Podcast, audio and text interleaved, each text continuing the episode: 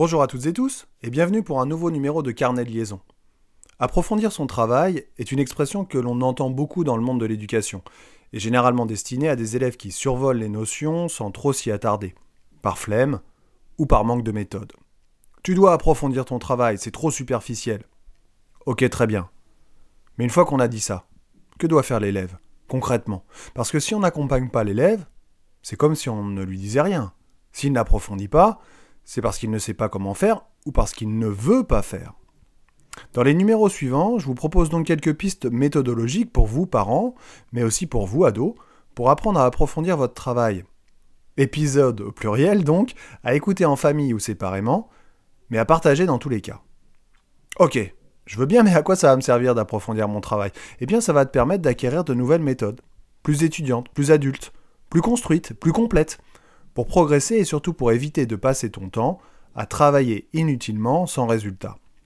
Parce qu'arriver à un certain niveau, notamment au lycée, il faut se débarrasser de certaines idées reçues, de certaines méthodes enfantines, accepter de changer des choses, accepter de sortir de sa zone de confort pour faire mieux, pour aller plus loin, et cela passe par plusieurs biais, plusieurs étapes, mais aussi quelques efforts nécessaires, voire indispensables. L'un des mots-clés de cet approfondissement et de la remise en question, eh ben c'est le questionnement. Un élève doit se questionner sans cesse, à tout moment, parce que ce questionnement permet de réfléchir à ce qu'on écrit, pourquoi on l'écrit, permet de réfléchir à ce que le prof écrit, permet d'élaborer des hypothèses, de formuler des raisonnements, de prendre des chemins multiples, de comprendre ses erreurs. Le simple fait de lever la main en classe oblige le cerveau à penser à la formulation de la question. Et le fait de formuler la question dans sa tête permet souvent de trouver tout seul la réponse. C'est vrai que ce n'est pas toujours très simple de poser des questions en classe pour un tout un tas de raisons, mais au moins pose-toi ces questions dans ta tête. Mets des petites annotations dans ton cours, des petits signes distinctifs pour pouvoir retravailler ces points à la maison. Évidemment, tout cela nécessite une implication et une concentration en classe peut-être plus importante. Et quand tu es chez toi, devant ton cours, pose-toi également des questions. Pourquoi j'ai écrit ça? Mais pourquoi le titre du grand 2 c'est ça et pas autre chose?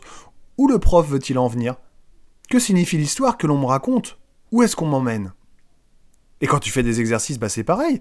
Formule dans ta tête ou à voix haute quelle est la consigne? Que me demande-t-on? Ai-je bien compris ce qu'on attend de moi? Si c'est le cas, alors tu seras capable de reformuler la consigne avec tes propres mots. Mais je reviendrai sur cette, sur cette notion d'exercice et comment les travailler dans un prochain épisode.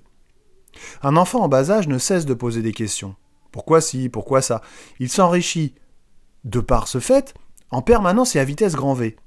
Alors retrouve un peu de cette innocence et de cette curiosité qui te fera avancer sans aucun doute. Un jour, il y a bien longtemps maintenant, je me suis excusé devant mon inspecteur d'académie parce que j'avais beaucoup de questions à lui poser. Il m'a répondu Monsieur Colombel, c'est quand vous ne vous poserez plus de questions qu'il faudra vous inquiéter. Si vous aimez cette émission, n'hésitez pas à en parler autour de vous, à mettre 5 étoiles sur votre plateforme préférée, à écouter ou réécouter tous les épisodes dans l'ordre ou dans le désordre, et rejoignez-moi sur ma page Facebook, podcast Carnet de liaison. Je vous dis à bientôt, et d'ici là, portez-vous bien.